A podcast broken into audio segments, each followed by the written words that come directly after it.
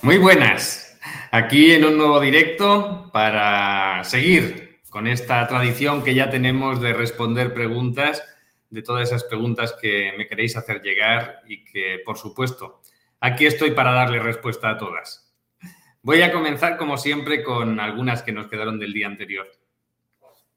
¿Se puede ayudar a una niña de 7 años a que aprenda a leer y qué creencias podrían ayudarla? Pues sí, se le puede ayudar. Em, detrás de esa falta de aprendizaje o de eso de no lanzarse, puede haber cuestiones como falta de autoestima, como no confianza en ella misma. Bueno, mm, habría que trabajar para ver qué es lo que le está frenando, evidentemente, qué memorias tiene ahí. Y por otro lado, para interiorizar creencias que le permitan confiar en ella misma, ¿no? Que le permite creencias del tipo, por ejemplo, merezco desarrollar todo mi potencial, eh, confío totalmente en mí misma y en mis capacidades, me permito dar lo mejor de mí misma, disfruto aprendiendo, disfruto leyendo, disfruto eh, haciendo las actividades del colegio. Bueno, hay muchas creencias que podríamos estar haciendo y que le pueden ayudar. ¿Las enfermedades autoinmunes se pueden curar totalmente? Pues a ver, aquí lo que nosotros hacemos en Método Integra siempre es eh, alinear a la persona con la salud. No buscamos la curación, sino que buscamos la sanación. Como consecuencia de la sanación, acostumbra a darse la curación y eso es habitual. Eh, yo me he encontrado con distintas enfermedades autoinmunes en las que sí, que han desaparecido cuando realmente los médicos estaban diciendo que eso no puede curarse. Y evidentemente después dicen que es una curación espontánea. Bien, es espontánea desde la perspectiva médica, pero evidentemente si nosotros vamos a identificar lo que hay detrás y que está provocando esa reacción por parte del organismo de esa persona y eliminamos aquello que está detrás, pues lo normal es que se produzca esa, curación o esa sanación. Entonces, eh, ¿se pueden curar totalmente? Pues desde nuestra perspectiva, si el subconsciente lo permite y nos da la información adecuada, sí. ¿Eso significa que en el 100% de los casos? Pues no, no en el 100% de los casos, o por lo menos nos podemos encontrar con casos en los que eso sea más complicado, pero, pero sí que existe la posibilidad de que haya una sanación ahí y en consecuencia una curación total. Hace años, en un curso de Psyche, comentaron que Método Integra era una copia de ellos. De hecho, eso me llevó a investigar sobre Método Integra, ya que muchas veces las copias mejoran a las versiones originales. Pues sí, Dice, pero me quedé con la duda. ¿Qué hay de cierto en aquel comentario? Pues mira, yo cuando comencé, cuando me lancé al mundo de la felicidad y me, metí de cabeza en el mundo del subconsciente, una de las muchas técnicas que aprendí, evidentemente, fue Psyche. Es una técnica que permite grabar creencias y que para lo que hace está muy bien. Comparada con muchas otras, es una de las técnicas más avanzadas. Por supuesto, en base a los conocimientos que adquirí, pues no solamente en Psyche, sino en más de 50 técnicas que me dediqué a estudiar, fue cómo desarrollé método Integra. Eh, decir que es una copia, pues sería lo mismo que decir que un Ferrari es una copia del Forte que salió en su día, ¿no? Mm, nadie se le ocurriría decir eso. O cualquier científico que se dedique a investigar en cualquier rama y que para llevar a cabo las investigaciones que hace, pues se dedica primero a estudiar lo que han hecho todos los demás, pues no se le dice que lo que está haciendo es una copia de lo que han hecho los anteriores, sino que es una investigación basada en esos conocimientos previos desarrollados por otros. En mi caso, evidentemente, para desarrollar método integra me nutrí de mucha información diferente. Información, eh, pues, tanto de esa técnica como de muchísimas otras, y con el abordaje de entender cómo y de qué manera funcionaban. Y después, evidentemente, desarrollando eh, mecanismos, técnicas, herramientas distintas que permitían llegar al subconsciente de una forma más rápida y más efectiva de todo lo que había encontrado antes. Y ese es el planteamiento con el que está creado y basado Método Integra. Así que, pues bueno, quien diga aquello, por supuesto, no tiene ni idea de lo que hacemos en Método Integra. Seguimos. Si una persona ha sufrido mucho y sus emociones le han creado una enfermedad aún silenciosa, ¿Cómo se puede sanar? Pues mira, es muy habitual que detrás de las enfermedades que desarrollamos haya eh, emociones o memorias emocionales. Lo normal es que sean memorias emocionales, memorias tipo traumas, tipo bloqueos emocionales, eh, emociones reprimidas y muchas otras. Entonces, ¿cómo se puede sanar? Pues identificando cuáles son esas memorias o esas eh, programaciones que hay detrás que han llevado a esa persona a estar en la situación en la que se encuentra y a mantenerse en esa situación. Hay muchas veces que las memorias que tenemos ahí no solamente nos llevan a vivir esa situación, sino que después incluso pueden evitar que haciendo todos los trabajos que hagamos a nivel médico, a nivel de curación, puedan surtir efecto. Y es evidente que si realmente queremos cambiar esa situación, tenemos que eliminar todo eso que hay detrás. Todo lo que nos ha llevado a estar donde estamos, todo lo que nos mantiene en esa situación y todo aquello que impide que incluso con tratamientos pueda haber una curación. Entonces, ¿qué hay que hacer? Preguntarle al subconsciente, preguntar cuáles son las memorias que hay detrás y evidentemente eliminar todo aquello que haya que eliminar y cambiar las creencias que haya que cambiar. Es decir, alinear las creencias con esa posibilidad de recuperarnos. ¿Todos tenemos bloqueos emocionales? Pues es una pregunta interesante. En general, yo te diría, si no te los has quitado previamente, sí. Es muy raro, muy raro, muy raro encontrar a una persona que no tenga algún bloqueo emocional para algún tema, para alguna cuestión en concreto. Y las personas que me he encontrado que no tenemos es porque previamente hemos hecho un trabajo importante de limpieza de, bloqueos emocionales y de muchas otras memorias. Entonces, lo habitual es que sí, que haya, que todo el mundo tenga bloqueos emocionales. Puede ser que un bloqueo sea recurrente y por más creencias que graves o bloqueos que quites no se elimine del todo y esa molestia vuelva a aparecer. Pues cuando eso sucede, lo normal es que haya alguna otra memoria detrás que esté relacionada con esos bloqueos emocionales y que sea lo que impida que ese trabajo de, limpieza pues sea definitivo, ¿no? Entonces tendríamos que investigar qué más hay detrás. Piensa siempre que el subconsciente es como un rompecabezas, ¿no? Como un puzzle en el que encajan distintas piezas. Si nosotros trabajamos solamente una de esas piezas, y los bloqueos emocionales son una de esas piezas, pero dejamos de poner otras piezas que estén eh, encastradas con esa, pues lo normal es que pues, el trabajo que estemos haciendo pueda surtir un efecto a corto plazo, pero que a medio largo plazo vuelvamos a caer en lo mismo. Tú imagínate, ¿no? Que tienes un bloqueo emocional para un tema en concreto, para un objetivo, pero que para ese mismo objetivo tú tengas una lealtad con X persona. Y quitas el bloqueo emocional, pero no eliminas la lealtad.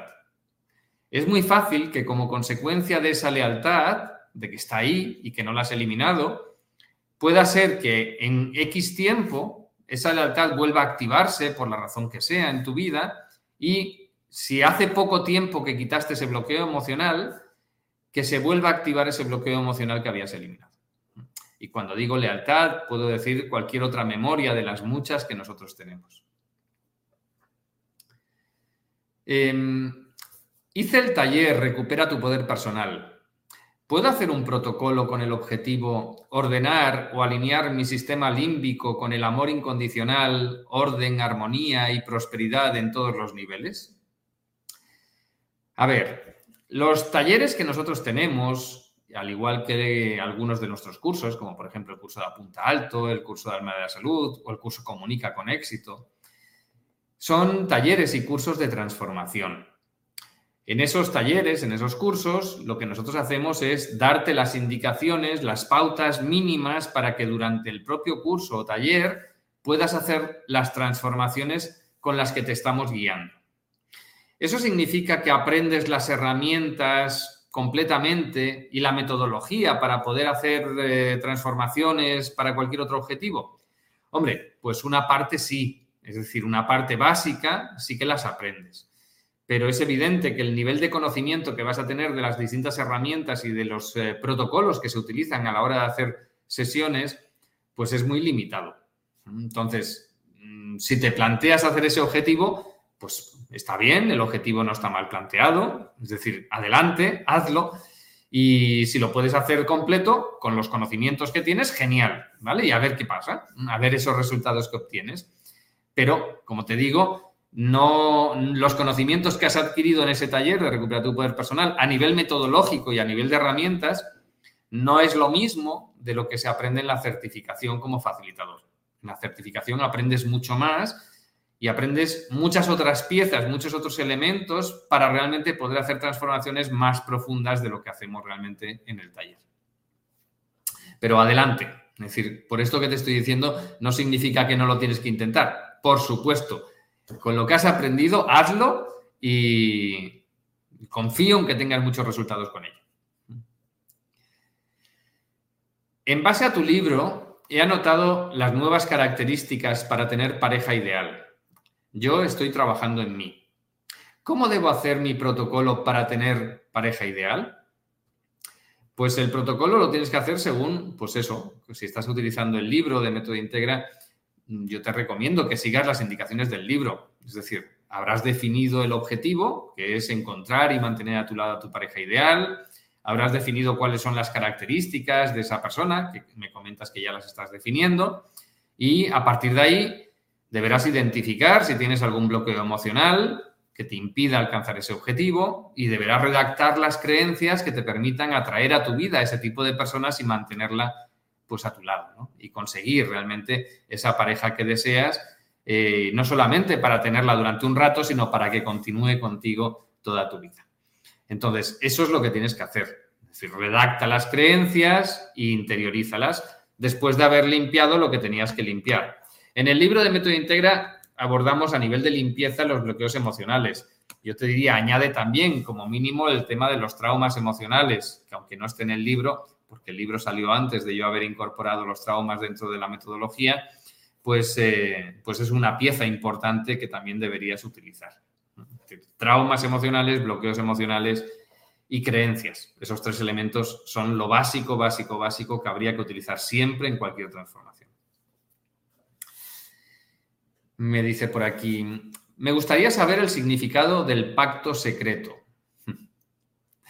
Pues los pactos secretos son pactos que hacemos en ocasiones y que, pues como dice el término, no son públicos. Es decir, no los hacemos eh, abiertamente y los difundimos abiertamente, sino que es un compromiso que establecemos nosotros mismos de forma privada y sin que se sepa.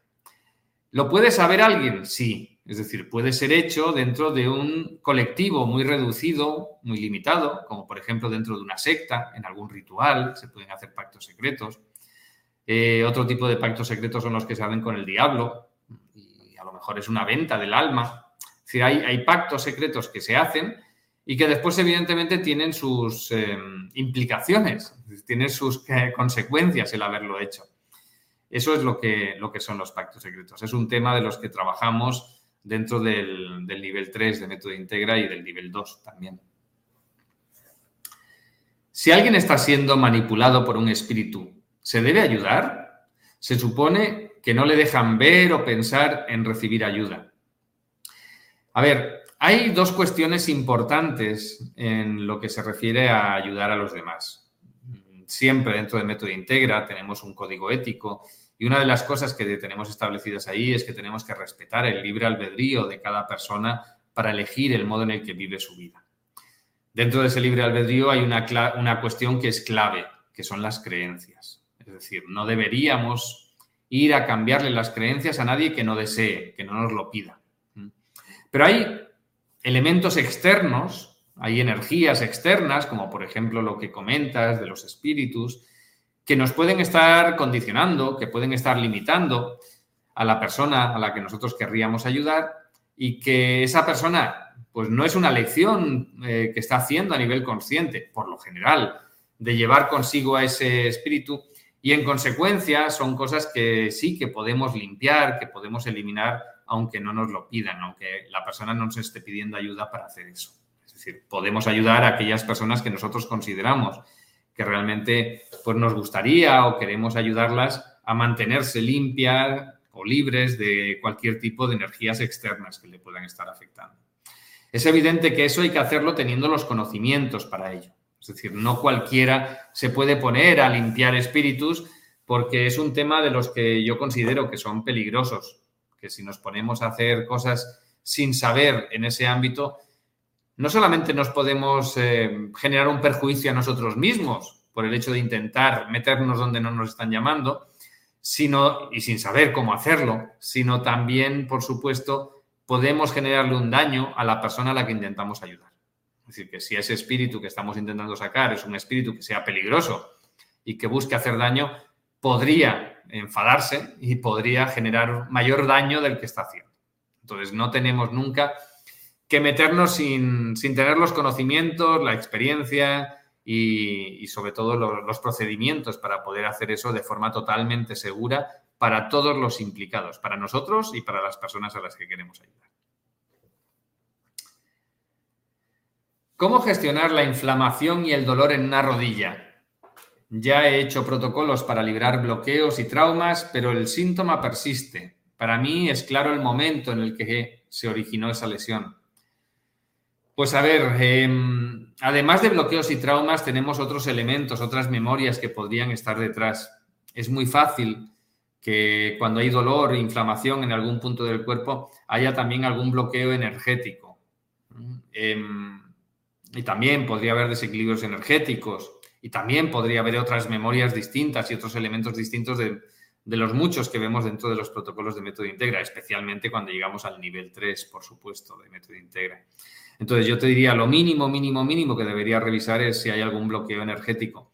Y si aún así con eso em, no, no, logras deshacerte del problema, pues yo te recomendaría ponerte en manos de un facilitador de nivel 3 porque allí tenemos eh, protocolos específicos para el dolor.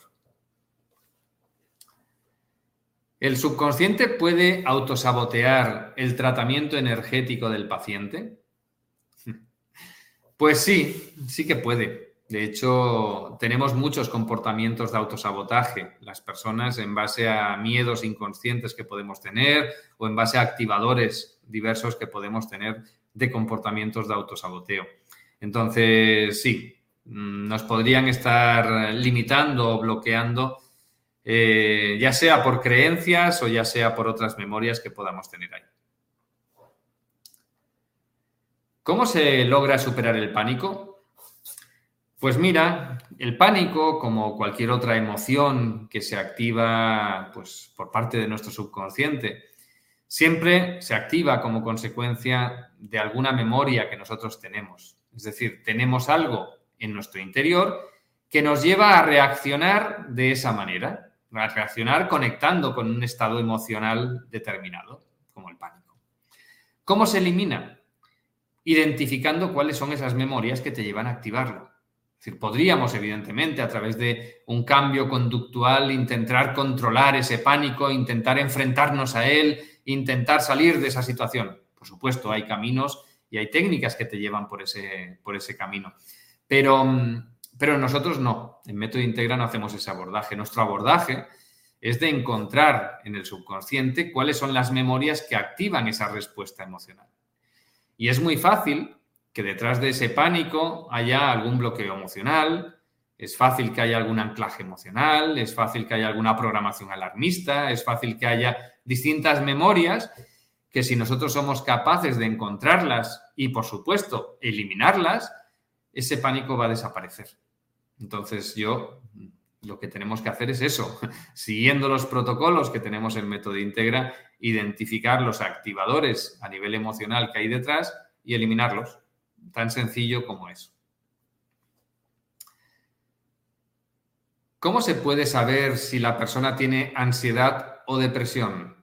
¿Cómo se le pregunta al subconsciente y que no interfiera el ego? ¿Se puede hacer con el péndulo?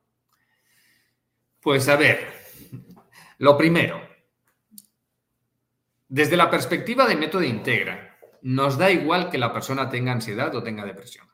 Es decir, la emoción que hay detrás o el estado emocional que se está activando en esa persona, sinceramente, nos da lo mismo. No etiquetamos lo que siente la persona. A partir de ahí, lo que tenemos que hacer es lo que decía hace un momento, identificar qué es lo que está activando en la persona esa respuesta. Y para preguntarle al subconsciente, lo que nosotros hacemos es utilizar el test muscular, que es la capacidad que tenemos de obtener respuestas a través de nuestros músculos eh, y que se mide a través de un determinado impulso electromagnético que se está generando, pues cada vez que nuestro subconsciente nos da una respuesta, ¿no? Cada vez que recibe un determinado estímulo. Entonces, responde generando tensión o debilidad en los músculos y nosotros midiendo esa tensión o esa debilidad en los músculos podemos saber cuál es la respuesta que nos está dando. Entonces, tenemos que preguntarle al subconsciente, pero evidentemente tenemos que saber qué es lo que hay que preguntar y tenemos que saber qué es lo que tenemos que hacer en base a las respuestas que nos da. Esto es lo que enseñamos en la certificación de Método Integra. Enseñamos a comunicarnos con el subconsciente, enseñamos a preguntar qué es lo que tenemos que trabajar y enseñamos a trabajar todo aquello que el subconsciente nos dice que tenemos que trabajar.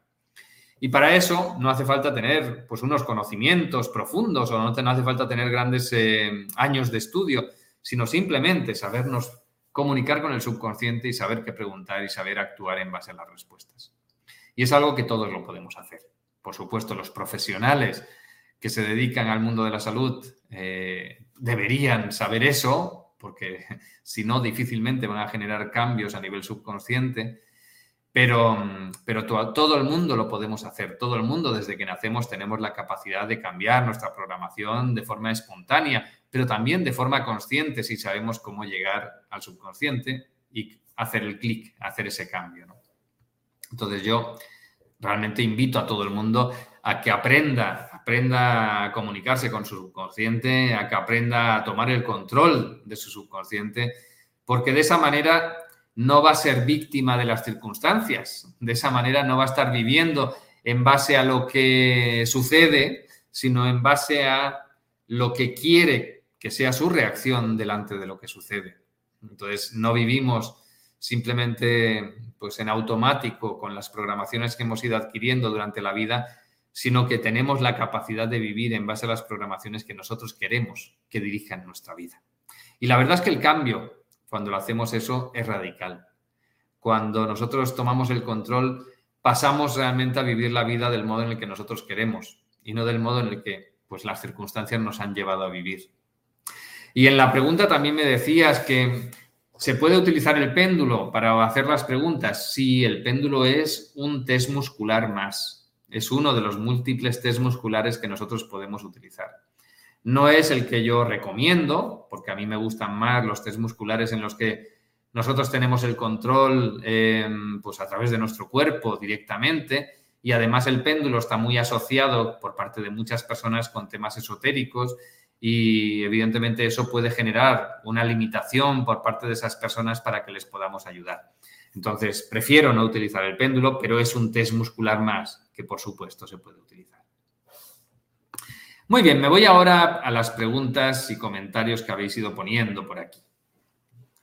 A ver.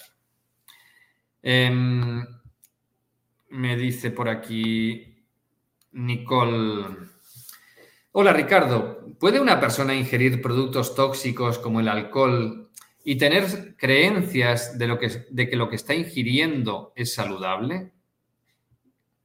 Pues, a ver, una cosa es que tenga creencias de que lo que está ingiriendo es saludable y otra cosa es que esas creencias le lleven a que no le genere ningún perjuicio a esa persona. Es decir, son cosas distintas. Em, hay muchas personas que tienen la creencia de que em, el alcohol les sienta bien. Hay muchas personas que tienen la creencia de que em, pues la Coca-Cola les sienta bien.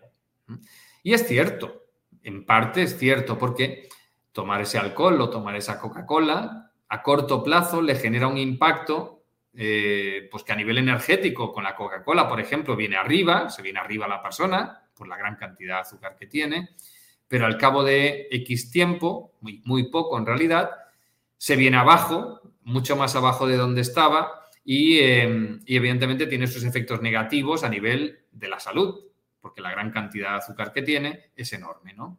Entonces, ¿Son incompatibles esas creencias de que la Coca-Cola me sienta bien con el hecho de que me siente mal? Es decir, de que me genere un perjuicio a nivel de salud. Pues no, no son incompatibles. son totalmente compatibles. Y lo mismo pasa con el alcohol. Yo puedo tener la creencia de que el alcohol me sienta bien, de que tengo una capacidad de digerir el alcohol fantástica, pero por otro lado, que el alcohol me esté generando un impacto a nivel de mi organismo y me esté generando un deterioro en mi hígado y que pues al final acabe con una cirrosis. Sí, eso es fácil. Entonces, no, no son incompatibles.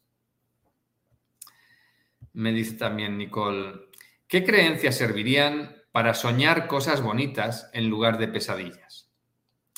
Pues mira, Nicole, los sueños que nosotros tenemos no todos son eh, del mismo tipo. Es decir, no todos se originan por la misma razón.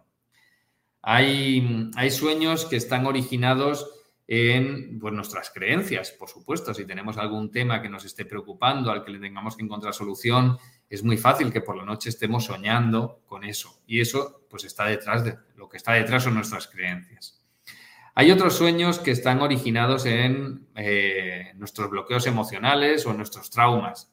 Y eso habitualmente son pesadillas y son pesadillas recurrentes.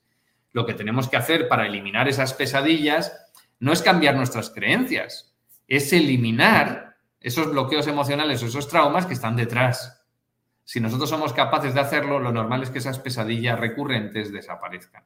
Entonces, tendríamos que entender que, que lo que nosotros hacemos durante el sueño, pues hay una parte de procesado de información en base a lo que nosotros vivimos durante el día, hay una parte de información que nos da nuestro subconsciente por situaciones que estamos viviendo y que tenemos que ser conscientes de ellas o que nos interesaría ser conscientes de ellas. Y tenemos eh, sueños que son simplemente mecánicos por o como consecuencia de memorias que tenemos ahí. Y tenemos sueños que son interacciones que tenemos con espíritus durante la noche. Y tenemos sueños diversos. Entonces, para dejar de soñar con pesadillas hay que entender, y para eso hay que preguntarle al subconsciente, qué es lo que está activando esas pesadillas, qué es lo que hay detrás. Piensa que, por ejemplo, hay pesadillas que vienen pues como consecuencia del mundo de los espíritus, espíritus o energías negativas con las que nosotros estamos en contacto y que eso está generando día sí día también o con una determinada frecuencia que soñemos con cosas eh, pues negativas. Entonces hay que, hay que ir un poquito más allá, no basta con las creencias. Angie Durán nos dice, sin duda, las secciones particulares que tú das tienen resultados, pero ¿te ha sucedido con alguien que no le ha servido la sesión y no cambia su subconsciente? ¿Es la terapia o es la persona que no quiere cambiar? Espera que continúe. Es la persona que no quiere cambiar. ¿Te ha sucedido a ti que alguien no cambie con la sesión? Sé que eres muy honesto. Gracias por todo lo que das. A mí sí me has cambiado la vida. Pues a ver, Angie, es muy raro, muy raro, muy raro encontrar un caso en el que la persona no cambie. Muy raro. Sí que es cierto que me he encontrado algún caso en el que, caso que los puedo contar ¿eh? con, con, los dedos de una mano en todos estos años que llevo dedicándome a esto, que son más de, que son 14 ya, Em, y los puedo contar con los dedos de una mano personas que han venido después y que me han dicho que no habían percibido absolutamente nada, que no habían cambiado nada. Y yo, mi, planteamiento con ellos siempre ha sido lo mismo, pues no tengo ningún problema, te devuelvo tu dinero. Es decir, yo no busco cobrar por hacer por mi tiempo, sino que yo lo que busco son los resultados. Mi enfoque y el enfoque de método integra siempre está en los resultados. Entonces, ¿me he encontrado con algún caso de esos? Yo te diría, aquellos que me encontré, que como te digo, los puedo contar con los dedos de una mano, son de hace bastante tiempo y de antes de que existiera el nivel 3 en método integra y el enfoque que tenemos en el nivel 3 de transformación dinámica. Es decir, de transformación en la que hay determinados elementos de los que trabajamos allí en el nivel 3 que una vez eliminados dan pie en ocasiones a que accedamos a otras memorias que están por debajo. Eh, hay elementos como, por ejemplo, las emociones reprimidas, las programaciones de insensibilidad, que, o los escudos de protección, o los mantos, o los, em, los DELS, ¿no? los dispositivos de limitación sensorial, que son elementos que cuando se quitan, eh, en ocasiones nos dan pie a que podamos acceder a otras memorias que estaban latentes, que no estaban activadas como consecuencia de que estaban encima esos. Entonces, ahora con ese enfoque en el que la transformación pasa a ser dinámica, con esos elementos o teniendo en consideración esos elementos, es muy raro, muy raro, muy raro que no haya cambios. Rarísimo. desde, desde que yo estoy trabajando ya con todos los temas del nivel 3, por supuesto, incluidas las programaciones de autosabotaje, que, muchas veces llevan a las personas a actuar con comportamientos que, ellos mismos están limitando para ver esos cambios, pues eh, como te digo, no me he encontrado desde entonces ningún caso en el que no se dieran los cambios. Otra cosa distinta es que se trabaje un objetivo y que la persona tenga unas expectativas que sean distintas de lo que realmente se está trabajando. Es decir, si a la hora de definir el objetivo no se trabaja bien el objetivo, es decir, no se define correctamente el objetivo en base a las expectativas que tiene la persona con la que estás trabajando, y la persona está poniendo su foco de atención en algo que es distinto de lo que se ha trabajado, y eso porque muchas veces las personas no son sinceras de lo que realmente quieren o porque no hemos rascado lo suficiente en la motivación real que había detrás de lo que la persona te está pidiendo. En esos casos sí que nos podemos encontrar con que la persona está esperando algo y los cambios que está teniendo en su vida no están en la dirección en la que la persona lo está esperando. Por ejemplo, ¿no? Imagínate que una persona quiere em, encontrar pareja ¿vale? Y lo que quiere es la pareja. Pero en realidad estamos eh, planteando un objetivo de, mm, de pues, encontrar esa pareja ideal. Para trabajar ese objetivo se han tenido que trabajar muchas cosas de transformación interna en esa persona, pues para tener confianza en sí misma, para pues, sentirse atractiva, para no sé, bueno, muchas cosas, ¿no? Que habrá que cambiar para esa persona que se convierta en la persona idónea para encontrar esa pareja y, em, y a lo mejor todos esos cambios a nivel interior no está poniendo atención en ellos y tan solo está poniendo atención en que todavía no ha encontrado a esa pareja ideal.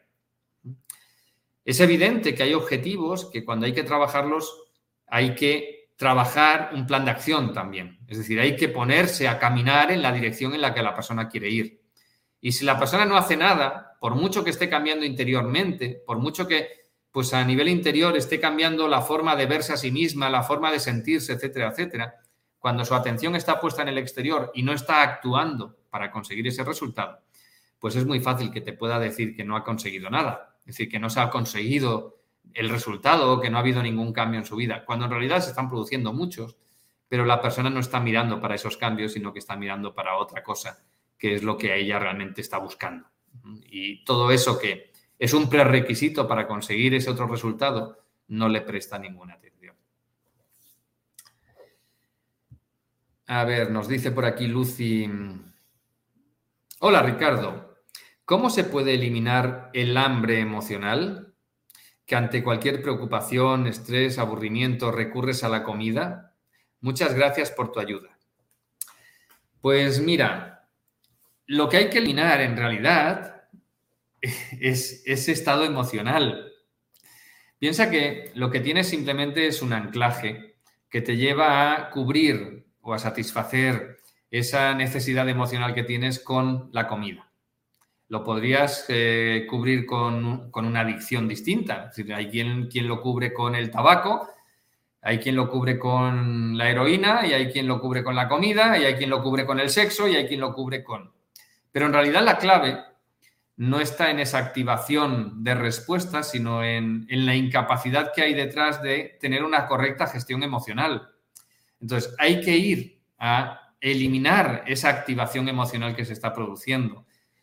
Y evidentemente después también programar para desconectar ¿no? la necesidad de eh, la comida para cubrir estados emocionales que te desagradan. Es decir, hay una parte de programación para tener una gestión emocional distinta y, por ejemplo, pues hacerte consciente de las emociones con rapidez, enfocarte en gestionar las emociones cuando se presentan, saber cómo gestionar las emociones y para eso hay que evidentemente ir al subconsciente. Pero por otro lado hay que quitar esas eh, conexiones a nivel emocional que tienes y que están activando en ti esa respuesta. Ambas cosas son necesarias. Si haces una pero no haces la otra, es evidente que con el tiempo puedes volver a caer en algo similar a lo que tenías. Nos dice por aquí también Lucy. Ricardo, en un directo de hace un par de meses mencionaste que cada cierto tiempo tenían directos únicamente para facilitadores y resolver dudas, etcétera. ¿Aún está disponible? ¿Y cómo accesar? Pues bien, em, todos los facilitadores de método Integra tienen la posibilidad de acceder a los grupos de Telegram que tenemos y eh, a través de esos grupos de Telegram es donde se proporciona el acceso a, los, eh, a las sesiones quincenales que hacemos de facilitadores.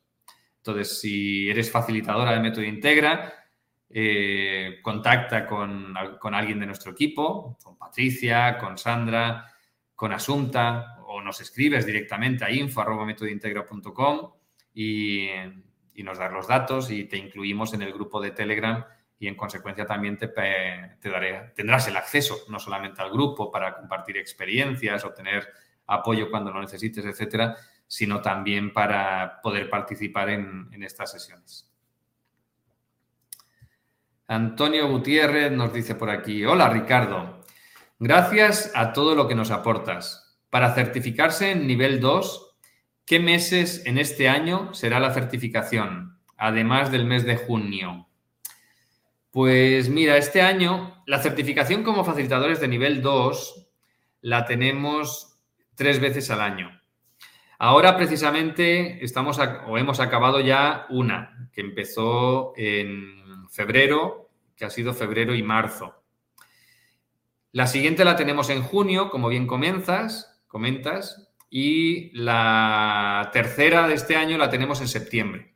Entonces, septiembre y octubre es cuando realizamos los dos cursos que componen esa certificación de, nivel 2. Un curso de método integra superior y el curso de comunica con éxito que viene después. No, Lucy nos saluda desde Michoacán, pues un abrazo.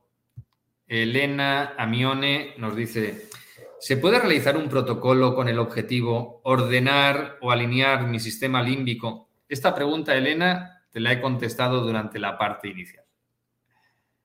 Luzmeri Cano nos dice, buen día Ricardo, ¿cómo implementar un protocolo para facilitar la venta de una casa al precio fijado y en un corto tiempo? Muchas gracias. Pues, pues mira, Luzmeri, lo primero hay que definir el objetivo. El objetivo es pues, vender la propiedad o vender la casa a un precio pues que te permita a ti y al comprador quedar satisfechos o altamente satisfechos y en, el tiempo, en el plazo de tiempo más corto posible, ¿no? O lo más rápidamente posible.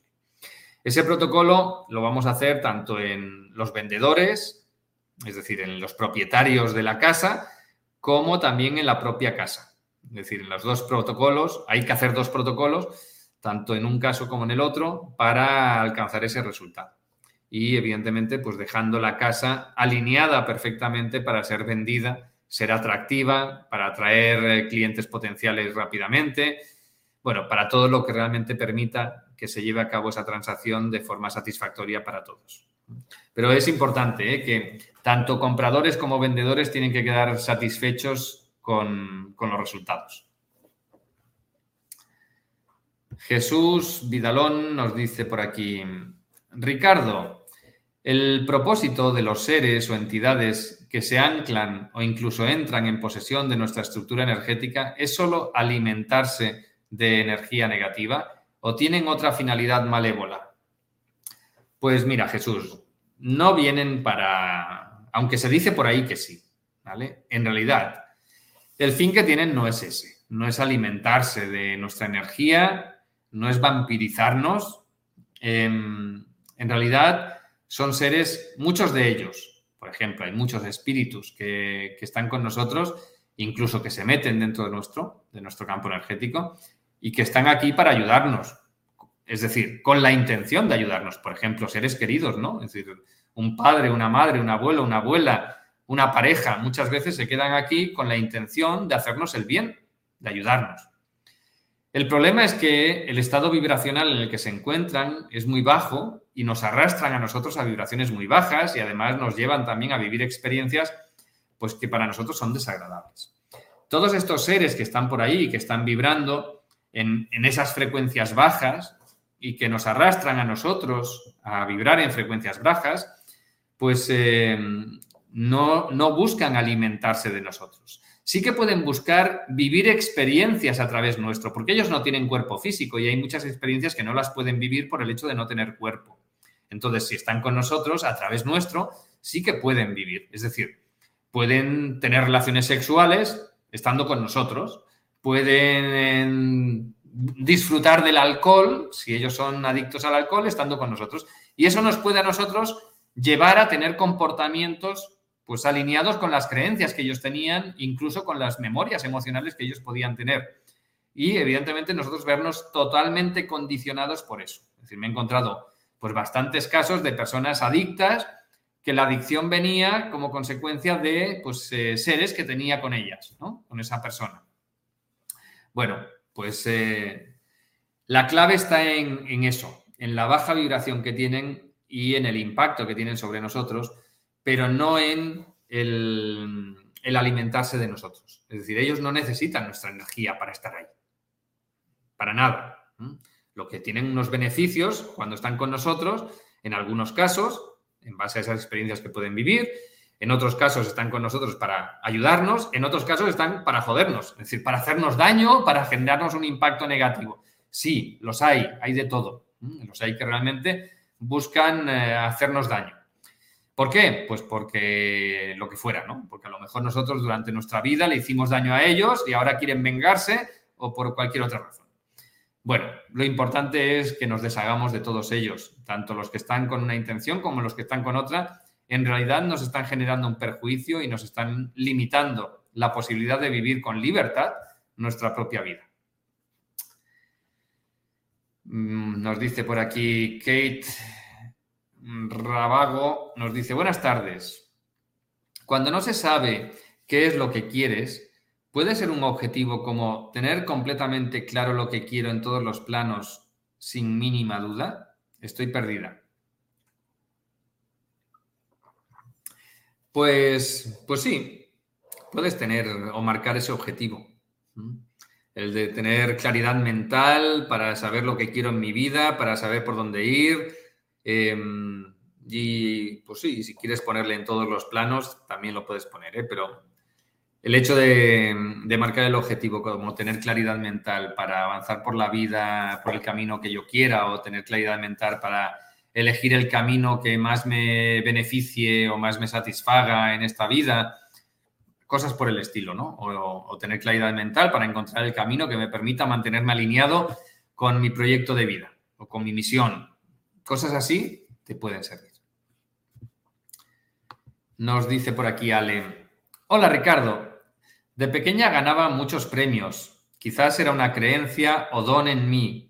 Conforme crecí y sufrí bullying, dejé de creer todo eso.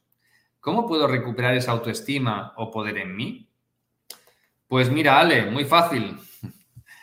Ponte en manos de algún facilitador de método integra o aprende tú misma y verás cómo rápidamente lo vas a recuperar. ¿Qué es lo que hay que hacer? Pues ir a tu subconsciente, identificar cuáles son esas memorias que se han quedado ahí es muy fácil, si estuviste sufriendo bullying, si sufriste acoso, etcétera, que tengas bastantes memorias a nivel emocional, tipo traumas, tipo bloqueos emocionales, como emociones reprimidas o muchas otras.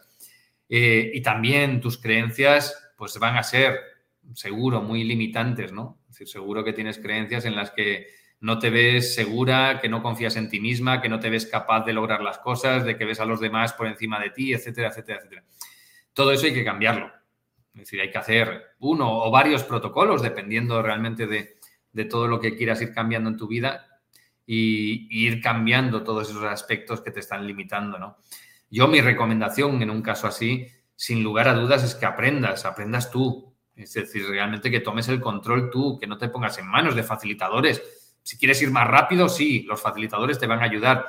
Pero si tienes muchas cosas a transformar, te va a salir mucho más rentable invertir en tu propia formación, en, hacerte facilitadora tú, en aprender cómo llevar a cabo transformaciones y a partir de ahí empezar a trabajarte. Piensa que los facilitadores de método integra es muy habitual que cuando aprenden y hacen la certificación de nivel 1 y después, evidentemente, con las siguientes continúan, que se pongan a trabajar en ellos mismos y se trabajen 30, 40, 50 protocolos en cuestión de un mes, dos meses. ¿Por qué? Porque a la que empiezas a ver el potencial de lo que significa la transformación a nivel subconsciente, te das cuenta de las muchísimas cosas que quieres ir cambiando en tu vida.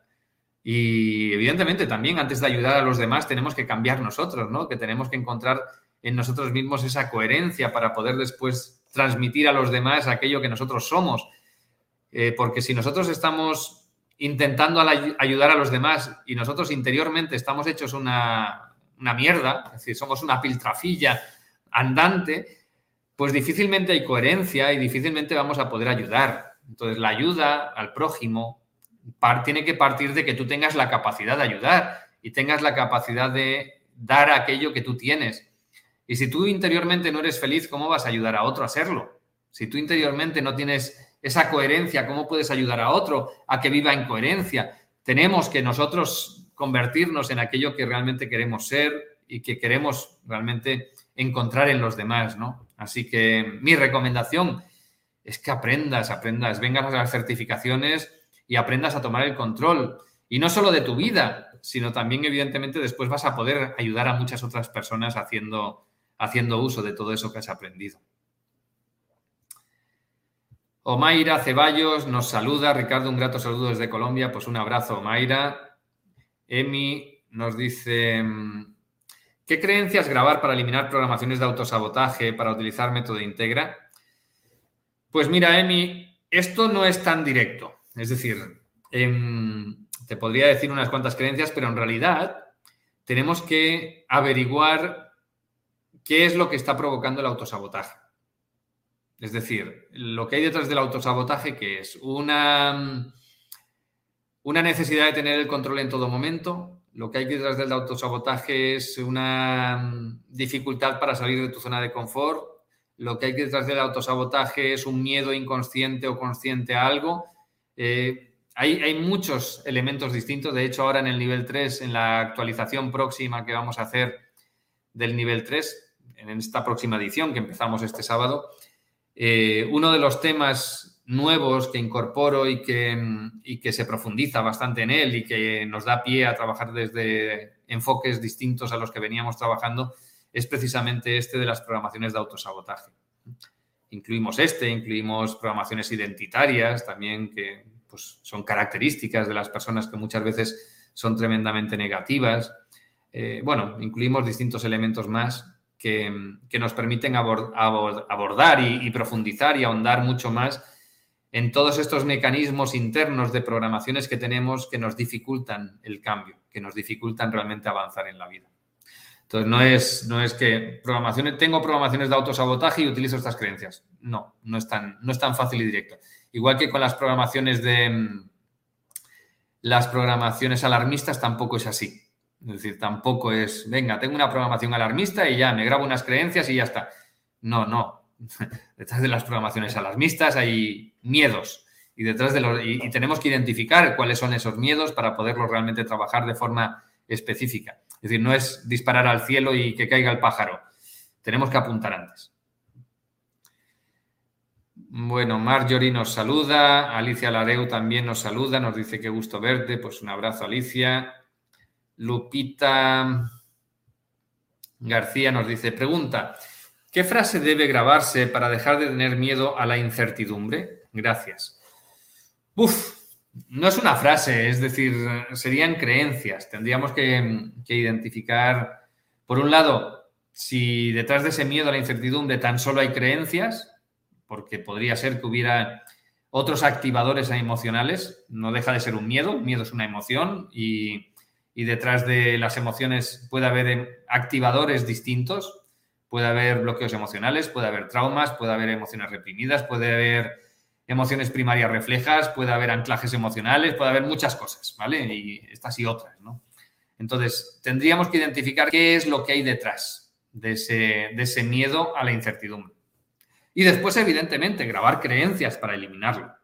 Entonces, pues creencias pueden ser del tipo de pues eh, vivo con confianza y seguridad, miro el futuro con optimismo, Em, me siento seguro ante la incertidumbre, creencias del tipo estoy totalmente decidido a afrontar la incertidumbre con seguridad y confianza en mí mismo, me permito mirar el futuro con seguridad, no sé, hay muchas, podemos hacer muchas distintas creencias realmente relacionadas con ese miedo a la, incertidumbre. Pero antes de enfocar esas creencias, deberíamos eh, descartar todo lo demás o eliminar todo lo demás que esté relacionado con ese miedo.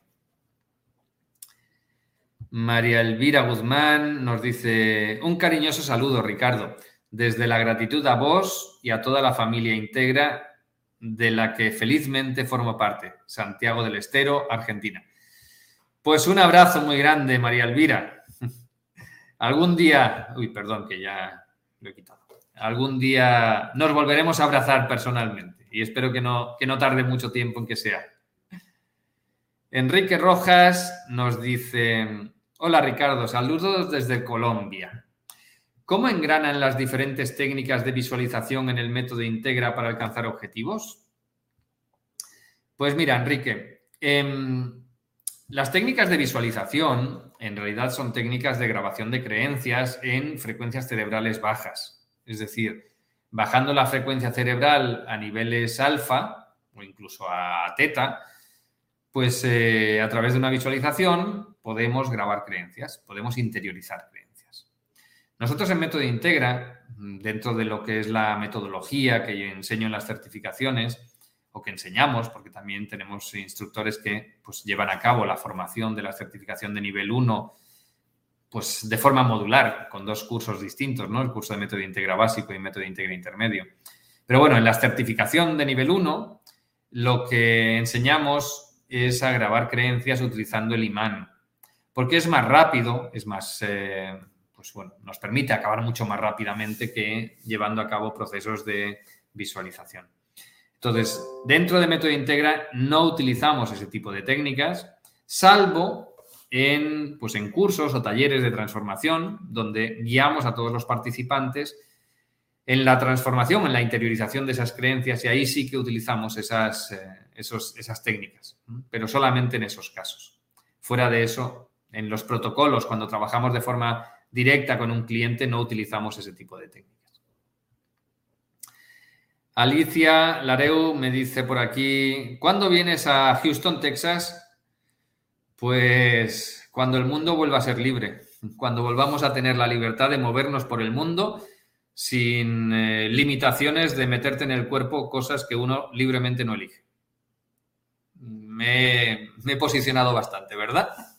Así que mientras Estados Unidos tenga restricciones de ese tipo, no voy a pisar Estados Unidos. Y lo mismo con muchos otros países. Hola Ricardo, nos dice Mari Carmen Cortez. Saludos, compré todos tus libros y ya empecé a leerlos. Pues genial, Mari Carmen. Me alegro mucho. Verás que te van a ayudar a, a cambiar muchas cosas en tu vida. Ana María Gómez dice, doctor, ¿se puede curar la depresión con vuestras técnicas de método integra? Pues sí, por supuesto. De hecho, es lo habitual. Mm, es habitual. Y más en estos tiempos donde hay tantísima depresión y tantísima ansiedad, lo que nos encontramos a diario precisamente es eso. Que, se elimina la depresión, se elimina la ansiedad, se elimina el miedo, se eliminan muchos otros estados a nivel emocional con facilidad y con rapidez. En cuestión de una, dos, tres sesiones, lo normal es que eso desaparezca en función del enfoque que cada facilitador esté utilizando a la hora de llevar a cabo los protocolos. Pero vamos, que es cuestión de un protocolo. Mariana Wall nos saluda por aquí. Dice, hola Ricardo, bendecido día, un placer escucharte. Gracias infinitas por compartir tus conocimientos y tu tiempo. Pues muchísimas gracias, Mariana. Un beso muy grande hasta Argentina. Norma Espino también nos saluda. Maestro querido, un abrazo. Pues un abrazo, Norma. Ani Eli Moreta también dice saludos desde Ecuador, gracias por tus enseñanzas, Ricardo, abrazos y bendiciones. Pues un abrazo también, Ani. Norma Ocampo nos dice, hola Ricardo, te saludo desde Argentina. ¿Qué emoción puede haber detrás de una sisititis? Gracias por compartir tus enseñanzas. Pues mira, Norma, eh, nosotros no hacemos diagnósticos.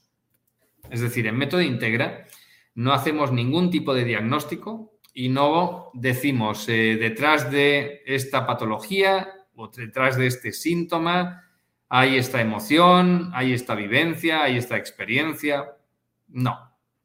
Piensa que detrás de una misma patología o de un mismo síntoma, si tenemos a 10 personas que están padeciendo lo mismo, le preguntamos a su subconsciente, las piezas que hay detrás de cada uno suelen ser diferentes. Es decir, una persona que tenga pues una determinada patología puede tener dentro de ese puzzle que tiene en su subconsciente y que le están llevando a tener esos síntomas, podría tener un trauma emocional, podría tener una lealtad, podría tener unas creencias, podría tener un anclaje emocional, podría tener un bloqueo espiritual, podría tener muchas cosas distintas. Nos vamos a la segunda y las piezas que nos podemos encontrar detrás de esa misma patología, de esos mismos síntomas, serán distintas. Es muy raro, muy raro, muy raro que te encuentres a dos personas que tengan una misma composición de piezas. Entonces, ¿qué nos puede ocurrir? Que delante de una misma patología o de un mismo síntoma, nos encontremos que en todas ellas coincide una misma pieza. Es decir, que todas ellas, por ejemplo, tengan un bloqueo emocional. Bien, pero las demás piezas son distintas. Entonces, la clave no está en una única pieza, la clave no está en una única emoción que una persona puede haber sentido en un momento determinado y que le puede haber dejado memoria, sino en las memorias que realmente se han generado en esa persona y que están detrás de lo que está viviendo. Entonces, no tengo ni idea de qué emoción puede haber. Y de hecho, no es una emoción, sería alguna memoria emocional. Es decir, podrían ser un bloqueo emocional, y ese bloqueo emocional podría estar compuesto de varias emociones al mismo tiempo. Es decir, varias emociones que se han quedado ahí vibrando en esa persona como consecuencia de experiencias diferentes que esa persona ha vivido. Entonces, hay que preguntarle al subconsciente para saber. Una cosa que para mí, pues en Método Integra siempre digo en, en las formaciones es que para mí Método Integra es la técnica de la humildad. Es decir, nosotros el abordaje que hacemos siempre, siempre, siempre debe ser con total humildad. No tenemos ni idea de lo que tenemos que trabajar en las personas. Quien sabe lo que hay que trabajar es el subconsciente de cada uno. Y nosotros lo único que sabemos es preguntar, preguntarle al subconsciente para que nos guíe, para que nos diga el camino que tenemos que seguir y evidentemente hacer lo que nos diga que tenemos que hacer. Es obvio que tenemos que tener unos conocimientos para saber preguntar y para saber actuar en base a lo que nos diga. Sí, pero quien decide lo que tenemos que hacer no somos nosotros. Es el subconsciente de cada persona, con lo cual simplemente tenemos que tener esa humildad para afrontar cualquier proceso, cualquier transformación, cualquier protocolo que hacemos, simplemente con la apertura total de decir, venga, guíame y dime qué es lo que tengo que hacer. Eso sí, pues utilizando técnicas que nos permiten tener el control de lo que estamos haciendo en todo momento, pero siempre, como digo, siendo guiados por el subconsciente, no en base a el diagnóstico que nosotros hacemos de los síntomas que estamos viendo. Eh, Jacob también nos saluda. Buen día, Ricardo. Saludos desde Texas. Pues un abrazo, Jacob. Meidelin nos saluda. Un, gusto escucharte. Pues gracias, Meidelin. Hermi Villalobos, un abrazo con mucho cariño y abundantes bendiciones para todos. Pues muchas gracias, Hermi. Jerry, eh, Jerry William nos dice, buenos, buenas tardes, Ricardo. ¿Qué significa estar alineado en coherencia y congruencia? Esto creo que lo contesté en algún directo anterior.